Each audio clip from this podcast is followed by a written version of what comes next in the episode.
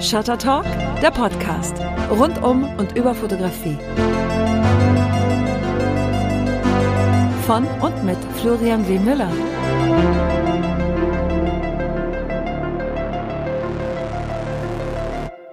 Hallo und herzlich willkommen zu Shutter Talk. Shutter Talk wird und ist ein Podcast rund um Fotografie aber nicht als Tech-Podcast oder Tech-Talk, sondern ich möchte mit Kollegen sprechen, ich möchte Ausstellungen vorstellen, ich möchte mehr über Sichtweisen erfahren in der Fotografie, über Herangehensweisen, über die Ideen vor und hinter dem Bild. Ich möchte alles wissen, was an Fotografie Spaß macht, wie Projekte realisiert werden, warum sie erfolgreich werden, warum sie vielleicht nicht erfolgreich werden, was man selber dafür tun kann. Und ich möchte neugierig machen. Ich möchte überraschen und zeigen, was begeistert. Vor allem, was mich begeistert. Ich bin ja für den ganzen Zirkus hier verantwortlich und deswegen kann ich machen, was ich will. Eigentlich auch eine ganz schöne Situation. Apropos ich. Ich heiße Florian Müller. Wobei ich irgendwann ein W mit dazu genommen habe. Das kommt aus einem Mittelnamen, den ich noch habe. Florian Heinrich Wilhelm Müller. Ja, tatsächlich. Um mich abzugrenzen von den anderen Fotografen im deutschsprachigen Raum, die ebenfalls Florian Müller heißen. Da gibt's nämlich noch ein paar von. Unter anderem einen Kollegen in Hannover. Schönen Gruß an der Stelle. Der macht Reportagen. Unter anderem darüber habe ich ihn mal kennengelernt, also seine Bilder kennengelernt, über eine Strecke, die er im Spiegel veröffentlicht hat, über Fetischkeller, über Reihenhäuser, bei denen im Keller irgendeine Art von Fetisch ausgelebt wird. Tolle Schwarz-Weiß-Bilder eben in diesem Thema Fetisch und daraufhin bekomme ich Post und Anrufe von äh, Freunden, Bekannten, Kollegen, Verwandten, von meiner Mutter, die gefragt hat, ach, äh, sowas machst du also auch? Ich muss sagen, nee, habe ich nicht gemacht, sind aber ganz, ganz tolle Bilder. Das war der Kollege aus Hannover. Und dann gibt es noch einen Sportfotografen und es gibt einen Fotografen, der Porträts macht und die heißen alle Florian Müller. Und deswegen habe ich gesagt, ich nehme das W dazwischen, also Florian W. Müller, um ja, mich ein bisschen abzugrenzen. Und so heißt dann auch der komplette Online-Zirkus, also die äh, eigene Webseite florianwmüller.com, die ganzen Social-Media-Kanäle mit Florian W. Müller und so weiter und so fort. Wobei man im persönlichen Gespräch das W natürlich auch gerne weglassen kann. Da bin ich dann einfach Florian. Das reicht ja auch. Ich bin natürlich auch Fotograf, sonst würde ich mich nicht so sehr für dieses Thema interessieren und so sehr für und mit der Fotografie und auch von der Fotografie leben.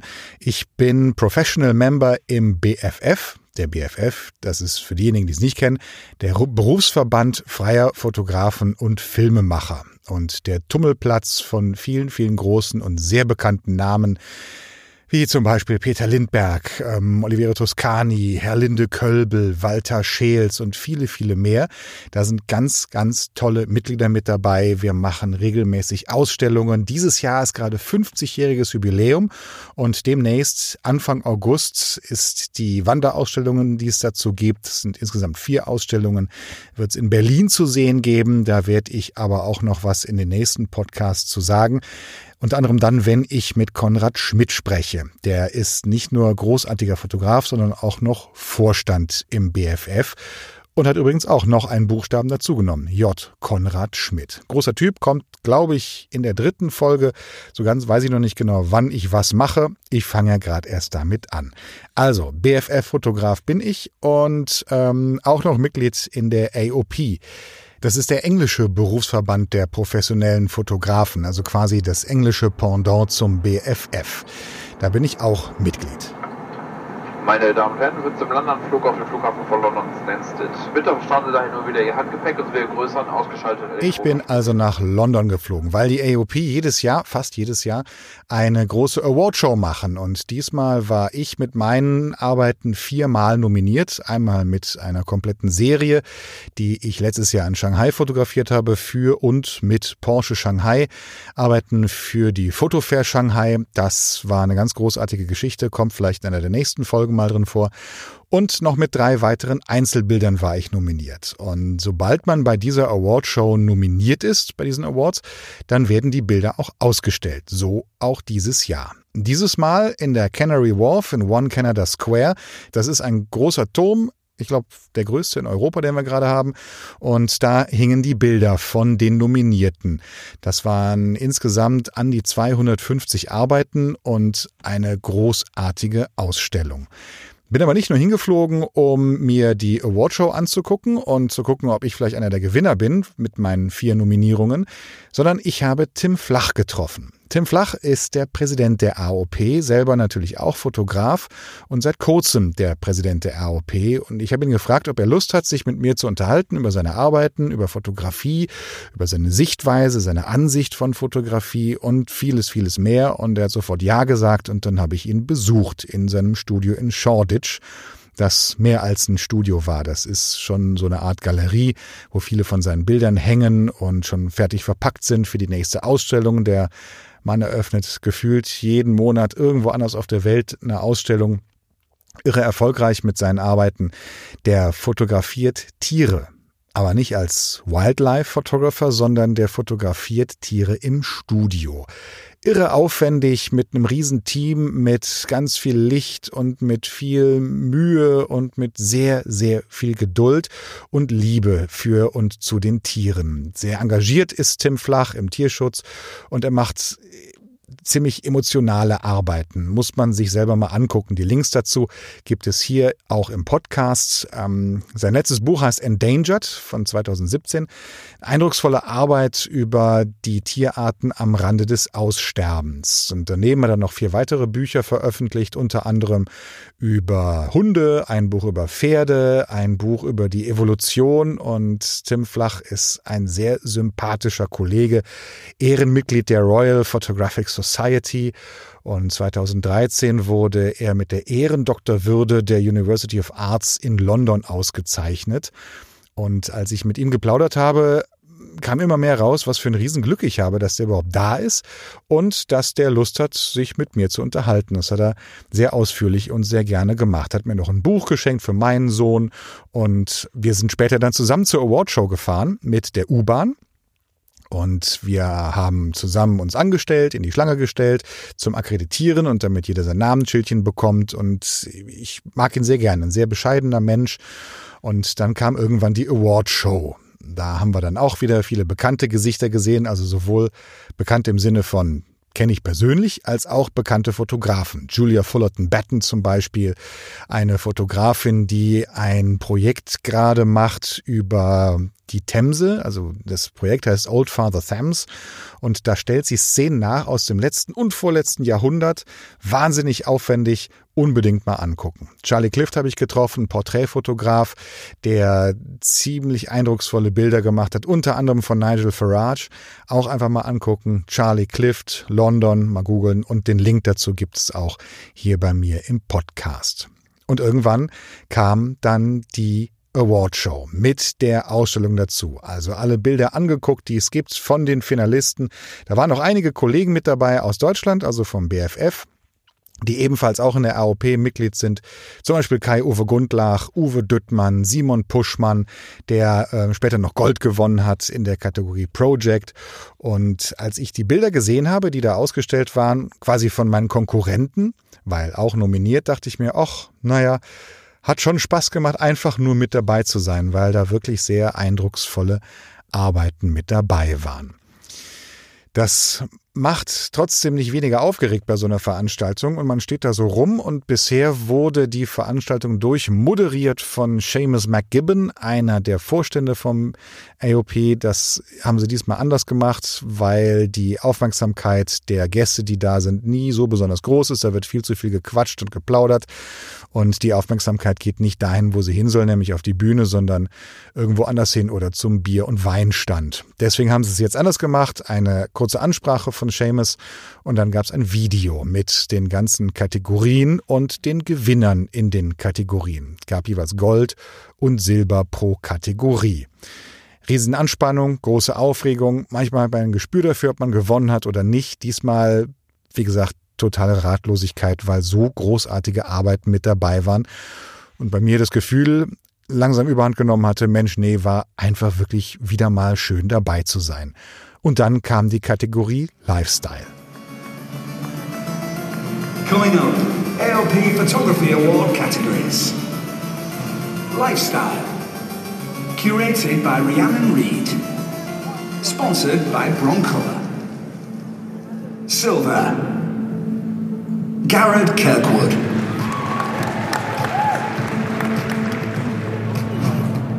Gold, Florian Muller. Yes! ja, da hat es ein bisschen gedauert, bis ich es geschnallt hatte. Und später kam dann noch dazu die Kategorie Still Life and Objects. Gold. Florian Muller. Yes! Und das war dann der Wahnsinn. Zweimal Gold gewonnen bei einer, bei einer Awardshow, die mir persönlich sehr, sehr wichtig ist. Viel gefeiert mit den Kollegen. Tim Flach hat mir tausend Leute vorgestellt und später noch gesagt, Mensch du, ich habe hier einmal bei einer Awardshow zwei Silbertrophäen bekommen und du jetzt zweimal Gold, damit hast du mich jetzt schon überholt und äh, ganz viele Fotos gemacht mit Kollegen, Pressefotos gemacht und bin dann mit meinen beiden Trophäen und dem Buch, in dem alle Finalisten veröffentlicht sind, später noch durch London gezogen, habe ich mit Bruno getroffen. Bruno Leon Costa ist ein Barkeeper, mittlerweile Barbesitzer in London, den ich 2016 kennengelernt habe nach der Awardshow und seitdem sind wir befreundet und der hat mir so ein bisschen ins Londoner Nachtleben eingeführt, was irre Spaß gemacht hat. Und es wurde ein sehr, sehr langer Abend und ein sehr später Morgen. Aber jetzt zurück zum Anfang. Ich habe es erzählt, am Tag der Preisverleihung habe ich mich mit Tim Flach getroffen, dem Präsidenten der IOP, und mich mit ihm über seine Arbeiten und die Hintergründe seiner Arbeiten, seine Ideen und seine Sichtweisen unterhalten. Und das hier ist das Gespräch. Viel Spaß. You're an honorary fellow of the Royal Photographic Society and you were awarded an honorary doctorate from the Norwich University of the Arts in 2013. And we know you as a photographer of animals, specialized in taking pictures of animals in the studio. You publish several books, you are exhibiting worldwide, of which we will talk about later. Uh, maybe you tell us a little bit about your work before we talk about photography itself. Wow, I suppose um, my work isn't uh, in terms as a photographer with my animals is more a kind of um, portraiture of animals. So probably not what we describe as wildlife photography or, or uh, what they call uh, na- nature photography. Uh, much more I'm interested in the animal's personality and characters and how that can be, that type of depiction can be used for persuading people to care and value the animals they're looking at. I'd like to invite the whole audience to take a look on your work, on your webpage and on your pictures. You will find the links in the show notes and I will attach this to the article. Um, it's a huge range you offer there from what I said before, animals in the studio as a portrait. And for your last book, I think, um, I think it was the last book, you took pictures of animals in the natural habitat. Is that right? Yes, my last book, Endangered, which um, was really looking at the, those animals that find themselves on the edge of extinction. But uh, you have to, as there are millions of animals that you could, species you could pick, and in a book you can only find room for about 70, you have to be quite strategic about what they represent, what stories they tell, about how they've got to where they are, and, and, and in a sense, the pressure of, of ourselves upon those animals. And what story do you tell? Maybe you can show an example and we're going to show the picture and link to the picture on your webpage. There are some animals where they find themselves almost disappearing and, uh, on, on the edge of oblivion, and yet we often don't know what they, what they look like. Or in fact, in one case, there's one that looks a bit like Yoda from Star Wars, has these weird ears, and it's called a pied tamarin. But not many of us would know a pied tamarin comes from Manaus in Brazil. And I think it's quite interesting about representation, how a science fiction character is what we know best, but the species we don't know very well. Then there can be an animal that looks like it's got a funny proboscis nose. Uh, there's an antelope called a saiga that's found near the Caspian Sea, right through Uzbekistan, Kazakhstan. Yeah, I know that, like, like a small yeah. elephant. And this absolutely looks like something from the Ice Age, you imagine. Yeah. And I think what's really interesting about that is that we, we don't really know them because they can't be kept in zoos. They're an antelope with a funny nose, and the males have horns, which they're hunted for. And they also find themselves what is described as critically endangered, that we may end up losing them. And I want to bring that, that, that unfamiliar animal so that you know, there's something compelling about the unfamiliar among those more familiar animals that I also photograph. How was the research for these endangered animals?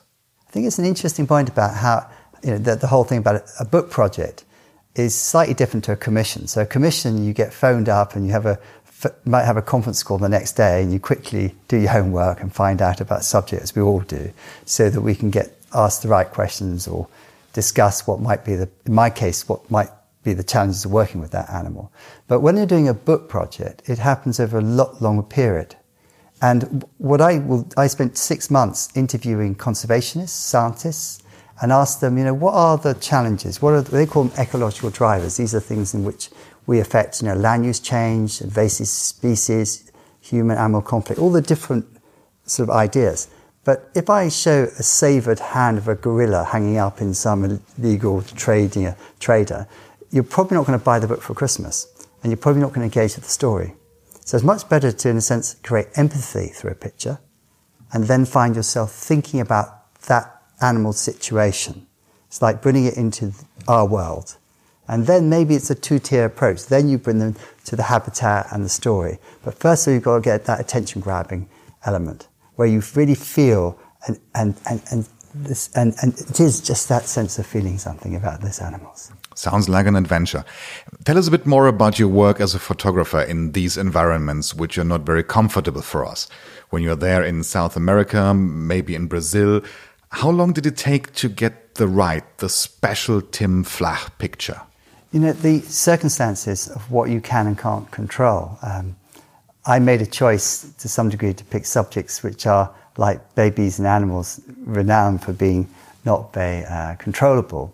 But I suppose philosophically, I always think that ultimately, you know, it's hard enough to understand an animal, bear, sorry, understand a human being than an animal. In the same respect, I accept that we don't have control and, and that uh, there's always that un- uncertainty.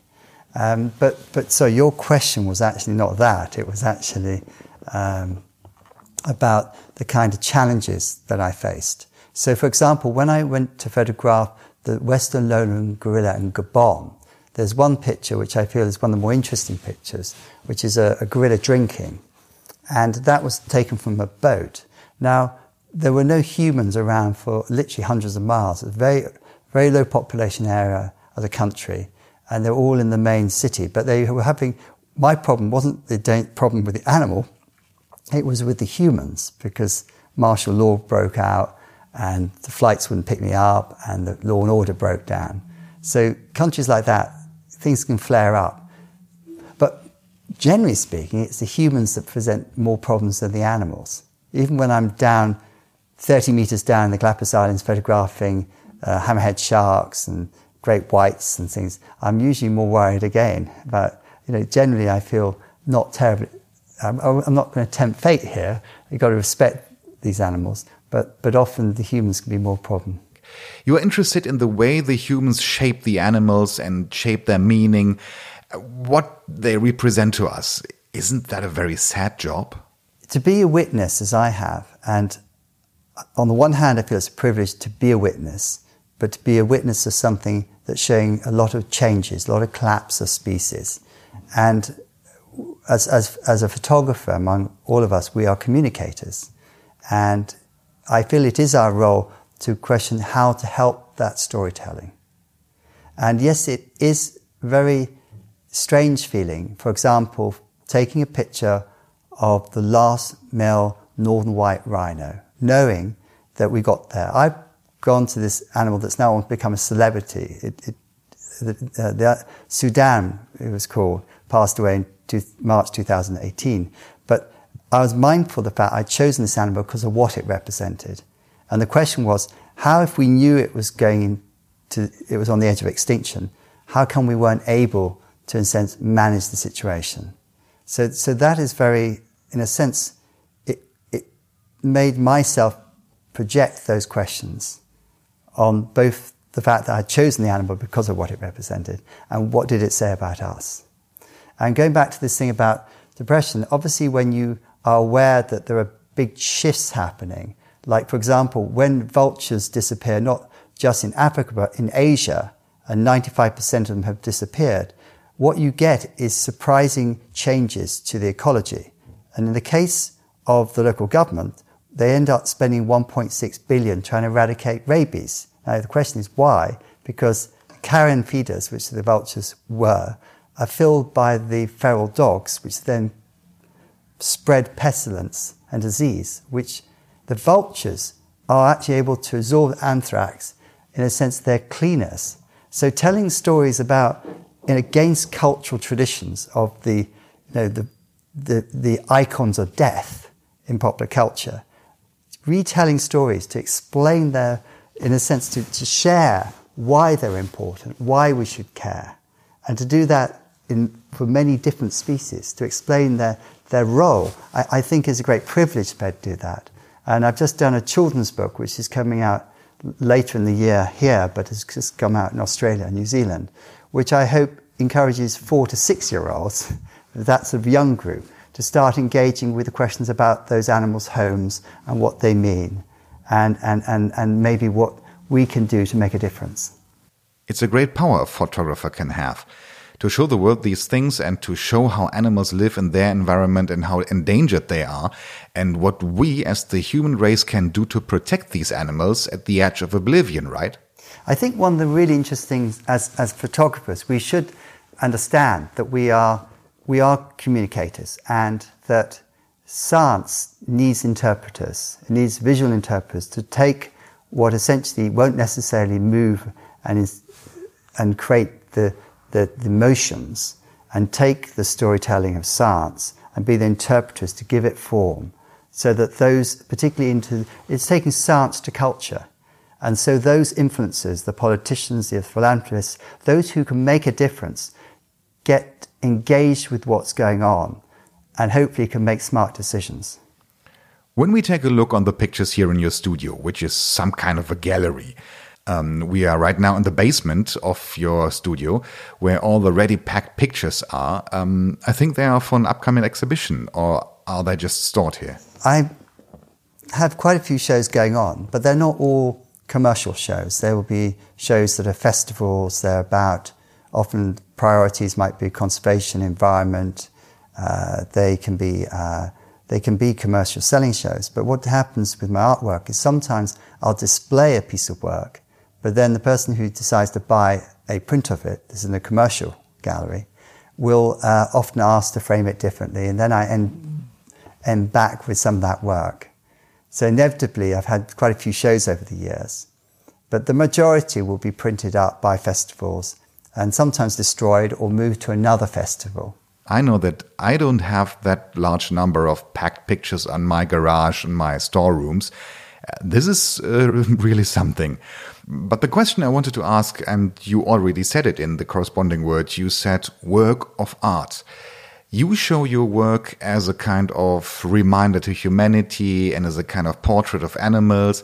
It's a bit of documentary work. Um, and is it also art? And where do you think is the fusion between documentary art and all these kinds of photography? I think that for many of us working, we mustn't get too preoccupied with the product of art. And then, in fact, if someone's going to get rewarded by what you produce, it's usually because it's done from your heart, it's done from a passion for a subject, an area, and an interest. I suspect when you were in the, and we obviously have many cases of art photographers who produce products, they produce certain limited editions, knowing that certain collectors will buy them. I think that can be problematic. I, I simply can't work that way. It's, I guess some people can my interests are really about, you know, we're at a time when we find ourselves at a unique time that people refer to as, as the beginning of the sixth extinction, uh, the mass six, um, sixth mass extinction, uh, or the Anthropocene, the idea that we have shaped the planet and we're determining its outcome, we're marking it, you could say. Then I think really that, that those are the big debates. They're the ones that are to be considered and thought about. And my background is a commercial background. Uh, that I started painting initially, and thereby I've had the privilege of working and communicating with imagery. I've also got an interest in art. So those merge together, I suppose, to make me someone that actually is much more concerned with how can I create depiction that creates empathy, that creates donations, that creates change. and action. And that those are the kind of questions that I'll keep asking myself and inquiring into. So hopefully I can come out the other end with something more relevant and useful. You work with a great power, with a great passion for what you do. And all these projects are free or personal projects. Um, that's not something you've worked out with the agency or the client who tells you what and where to work. Um, that's all your personal work, isn't it? Yes. I mean, I think that when you, when you do it, go on a journey, you set yourself a project and, and I'm probably the majority in that I need urgency. I need Amazon about to pre-sell my books you know, months before I finish it. I go, oh gosh, I got to get on with it now. And, and I think that, that the way I tick, and I suspect, as I say, many people tick like that, they need a little bit of kind of uh, reason to get on, is that it takes me down a journey. And I find that the most rewarding side. The, the slippage that happens between what is commercial is really interesting. I mean, does it mean that when you sell art commercially, does that, is that, because is that then not being commercial? If you are doing an editorial feature about something you care about, is that not also, you know, is that commercial? I mean, the point is, commercial infers, we, we often think of commercial photography, when in fact we don't have, maybe we work with a team, a creative team, but in a way we always are accountable to other people, accountable to publishers, distribution, uh, ethics around what we can and can't show. You know, we always have to work within a culture context or whatever. So I think that the um, original question was, you know, what are they commissioned? Um, they are commissioned in one respect that a publisher says you signed a contract, you've made a commitment, you're supposed to return a book in two years' time. So there is that commitment. But beyond the cover of that book, which they get very specific about. They have to sell the book, and the, and the sales guys need then their catalogue. They care about covers. But when it comes to the inside of the book, you're left with relative, quite a lot of freedom. So then, in a way, that's good because you can respond to situations that you think is interesting and things you trip over in your journey. You think, wow, that's interesting. And sometimes our logic's never as good as what we trip over what reveals itself to us? Well, I, I think the question, what is art, is almost as old as paintings or scratching lines in caves. Well, maybe not so old. But if you look at the Renaissance, for example, where all these painters had contracts with kings and whoever, they had to represent him. Um, and then I think it was an art. It, it was a commercial work. So you're absolutely right. In the time the Renaissance, the Medicis, for example, were a big patron. So was the church you fell out with the church, you probably got into all sorts of problems. But also, they were kind of between that and, and the kind of they they you had to sort of, in a sense, play within those that that context. Uh, you know, Leonardo da Vinci, we didn't have to just make paintings; he had to make weapons for his patrons, you know, as well. Design, you know, whatever it was. Um, what's interesting today, and we were talking about the Düsseldorf School, was that there was a period where uh, the European and American photography came together, uh, the New Topographics, where they debated what functionality was. And there was a lot of um, feeling collectively that if something had function, it could not be art. I don't think that in my field of conservation photography, you can afford that kind of approach. There needs to be function. If people want to decide whether it is or isn't art, then that's up to them. From my point of view, there is, there is more importance in understanding the need for function in photography. And that I feel that that legacy or those canons that were laid down at Kodak House in 1976 or whatever it was have been problematic and are being reinterpreted now. I've been following these discussions for a long time, especially the question of when photography is art. Um, I think it's a theme that developed in the in the in the early 1950s, where they started using photography in advertising and in galleries, and the people said, "No, no, no, it's photography. It can't be art.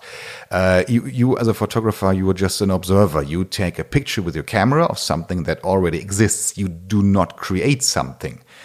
And there is this quote, art develops in the eye of the beholder. Like the, like the picture of the dove right above you here in your studio. It's a fantastic photography and not only for me, a wonderful work of art. But I mean, Christie's would say it was art because that went under the hammer at Christie's, uh, that very picture, as you say. But what's interesting about the question is that some image, some like artifacts, when culture changed and they look back and say there's significance in that. So, for example, the land administration, the uh, people like Dorothea Lange and those who were commissioned to essentially uh, try and deal with the depression and try and do propaganda to give nobility to the to the, the people who are suffering. Uh, when those ideas of that it couldn't have function and be art, they reappropriated that work to make it art. I would say that there are characteristics of what have been associated as art. That is that it's sort of often reflective. It's not uh, usually, you know, it, it's something that gives you space. But of course, what has happened in uh, of contemporary art is that it's much more about meaning and the context of abstract concepts around meta language, meaning, and thereby sometimes leaves some of those thinking, where's the craft? My four year old child could have done that.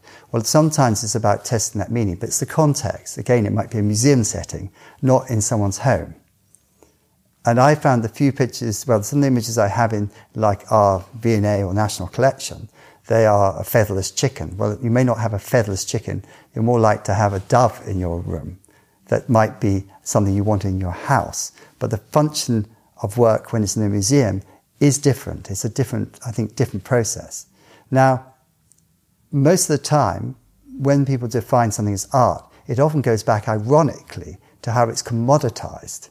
So when it goes under the hammer of a, of, of a auction house or is shown in a museum, then it's elevated to be art. But of course, you can have images that have multiple functions. So I did a picture that I submitted to Getty Images that was a neck of a horse. You see the withers. We call it Horse Mountain. Very abstract. That picture was used by for a million, I think it was a million dollar campaign by Getty on various style magazines around the world. It would appear in uh, our association awards here, and it would be used for campaigns on Getty. But I've just got Christie's magazine, one of the big collectors in the world, where he has one of those prints among his collection. Uh, this is the Christie's do a magazine of, uh, they do a profile. So there is slippage. Images can slip between applied arts, fine arts, and, but I must qualify the fact, I, I call it up, but actually it's the definition of who is, is speaking of the work. And photographers like ourselves, when we do different functions with our photography, we get different hats.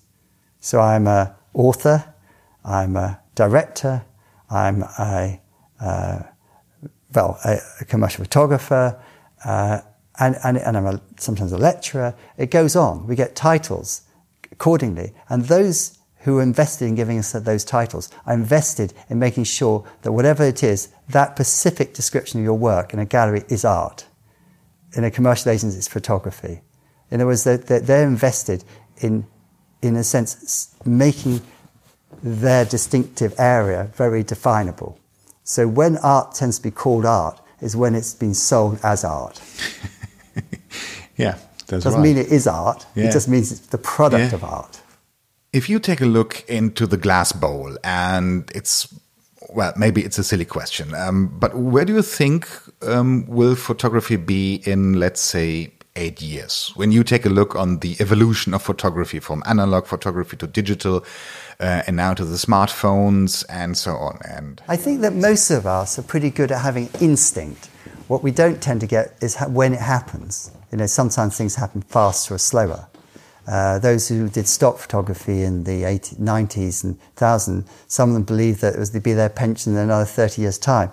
Others, like myself, were more skeptical about how long that would happen.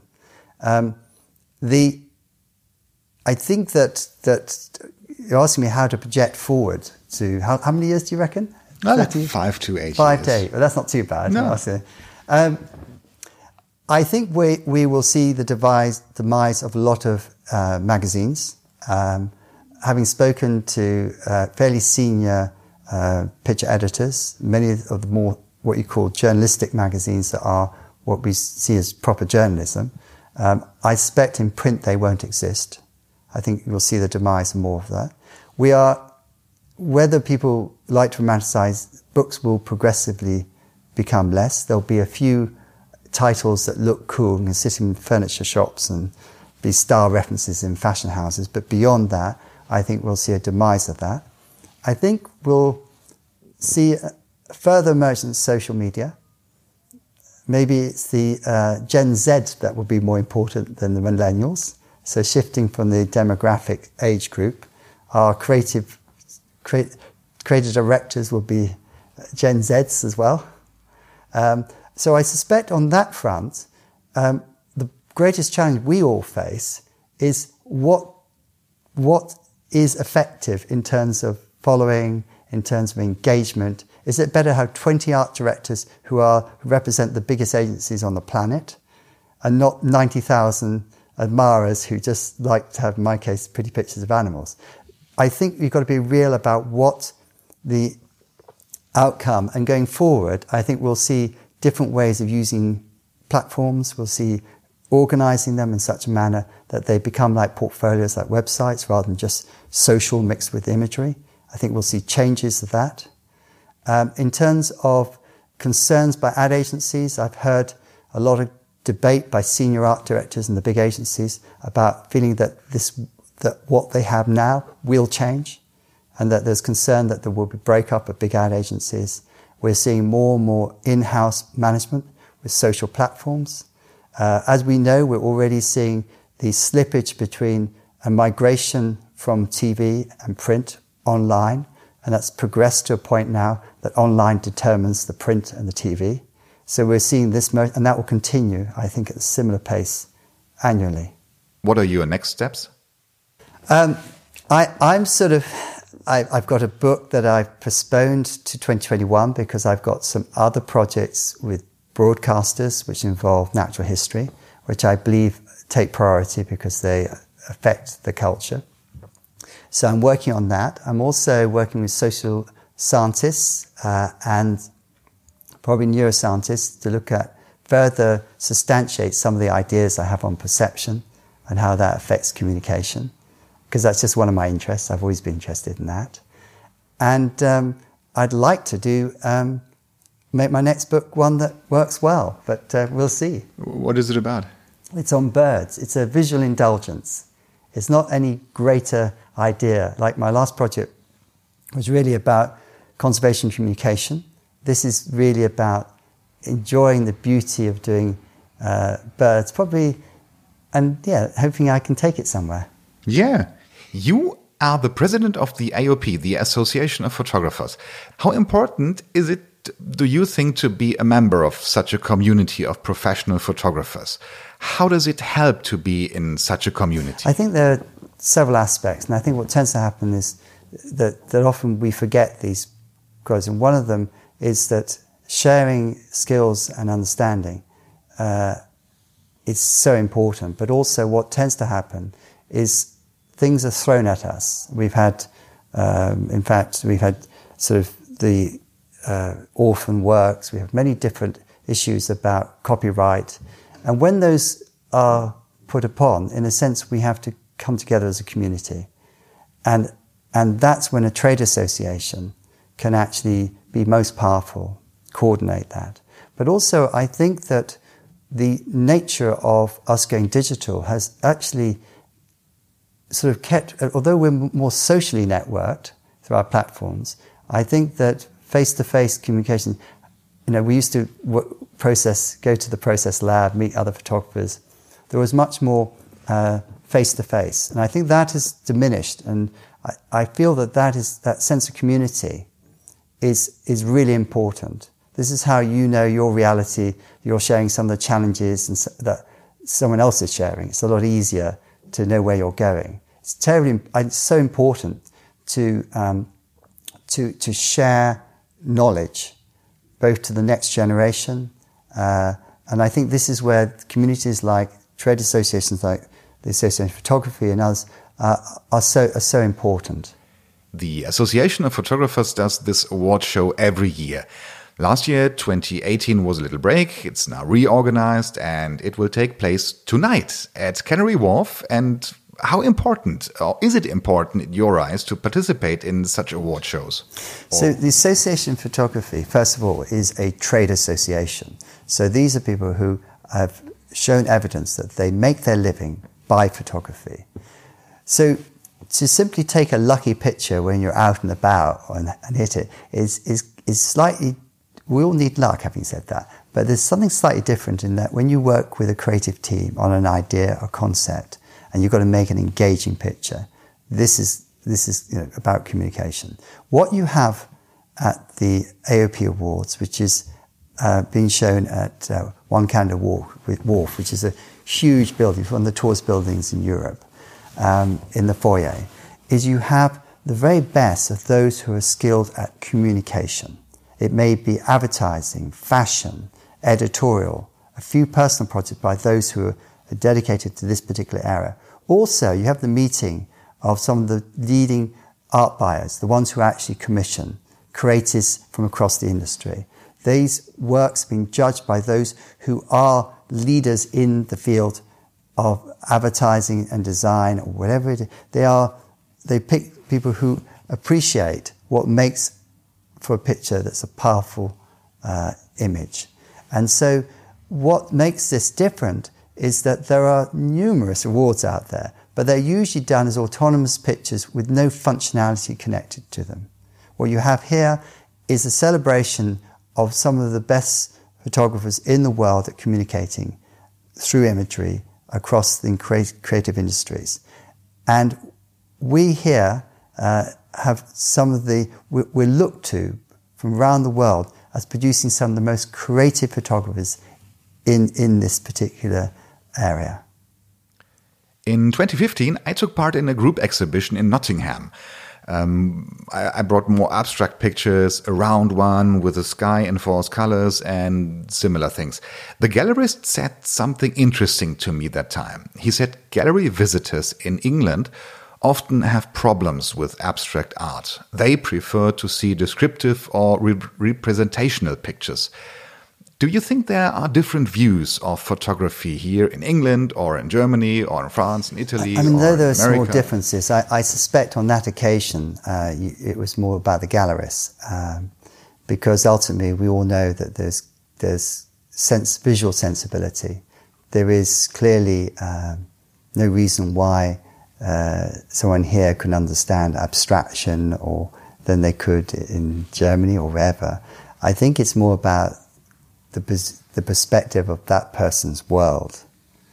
Um, the, the, the, the, reality is that often work will come in. When Pablo Picasso came to London, he was not well received. Now, you think today, as he's one of my heroes, how could that be so? Um, obviously, you do get status quos, and the Royal Academy at the time, the Arts Council, the Arts Council, I think, were, were, were just had the wrong people on the, on the board at the time. So you had people. So when it comes to your experience about abstraction, um, I think it's just you were in the wrong place or the, when I say the place, the wrong street, the wrong gallery on the day. Yes, maybe. I already have the feeling that there are different approaches to photography in America, in the USA.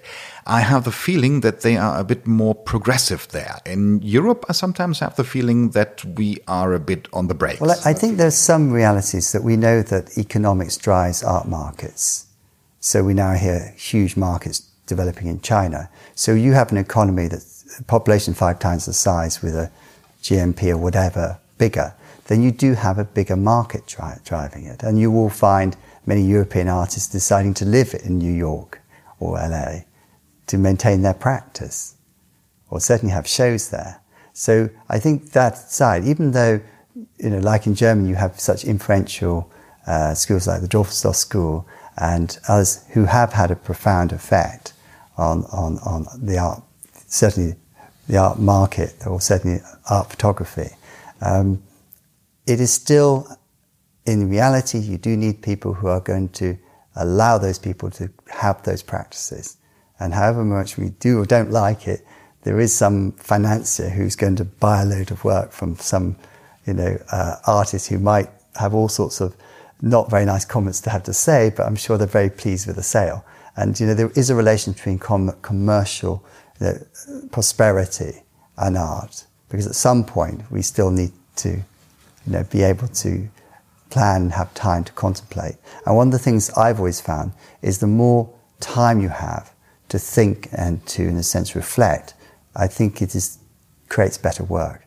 The more you run, run around in life chasing the next job, the next moment, and having no moment to reflect or think, I suspect it's very difficult to create interesting bodies of work out of that environment. And if you're going to do fewer pieces of work, then somehow it's going to have to, unless you've got a trust fund or you've got a wealthy wife or whatever it is, then you may have to, it, you know, numbers do have to add up at some point. Do you have any more advice for a young photographer coming to you at the beginning of his career? What would you say to him? Gosh, because, you know, each generation goes, oh, it was so good in our day. You know, I remember people saying in the 80s, you know, they was, you know, made so much money, and probably some people did. Um, I think the real challenge is to equip yourself to, to see well, to, to have tools that are universal tools, to understand how to understand structure, composition, to look to things that have worked in the past, to be interested and interesting about what is transpiring, to speculate as we have about where it's going. By doing that, you take with you the right tools so that you can respond to the surprises, the changes, the, be it whatever the platforms are going to be in the future. So my advice would be to, to enrich yourself, to give yourself a good, to, good foundation, to take an interest in culture, because communication, in a sense, is a reflection of that cultural um, language or base. I mean, you, you, that you give yourself a good foundation, you equip yourself well, um, and and and try and uh, how do I say keep a space in your practice to play and experiment, whilst still dealing with the challenges of paying your rent or whatever realities come your way, and to understand that in fact, don't fool yourself that you're being creative when actually I can say, it's like don't fool yourself saying, well, I'm, I'm sort of, I'm trying to be, how can I say, you want to, if you need to make a living, then be honest about make a living and do that and also be a creative person. They can both exist. But if you end up in some muddled ground in the middle where you think you're crazy being commercial, sorry, creative, but you're not really, you're compromising, then that's a dangerous space. I think the best place to be is to be very frank, honest, and frank with the people you work with. I mean, people say to me, Tim, why are you happy to do dog food today? I say, well, because that allows me to do my books. Know, be honest about yourself, honest to people around you, because generally people respond to that. And where will your work be seen soon? I've heard about exhibitions in, in Austria and in Germany. I've got, um, I've got, I've got, it's actually talks in Austria shortly. Um, I've got shows going to St. Petersburg, the museum in St. Petersburg, and touring Russia at the moment. But I have had sort of shows pretty much every month somewhere uh, out there in, in, the world. Wonderful. Great. Thank you very much no, well, for your you. time, Tim Flach. Thank you. Thank you. Das war also der erste Shutter Talk, mein erster Podcast. Ich freue mich, wenn es euch gefallen hat und ich würde mich noch mehr freuen, wenn ihr nächste Woche wieder reinhört. Bis dahin, macht's gut, danke fürs Zuhören.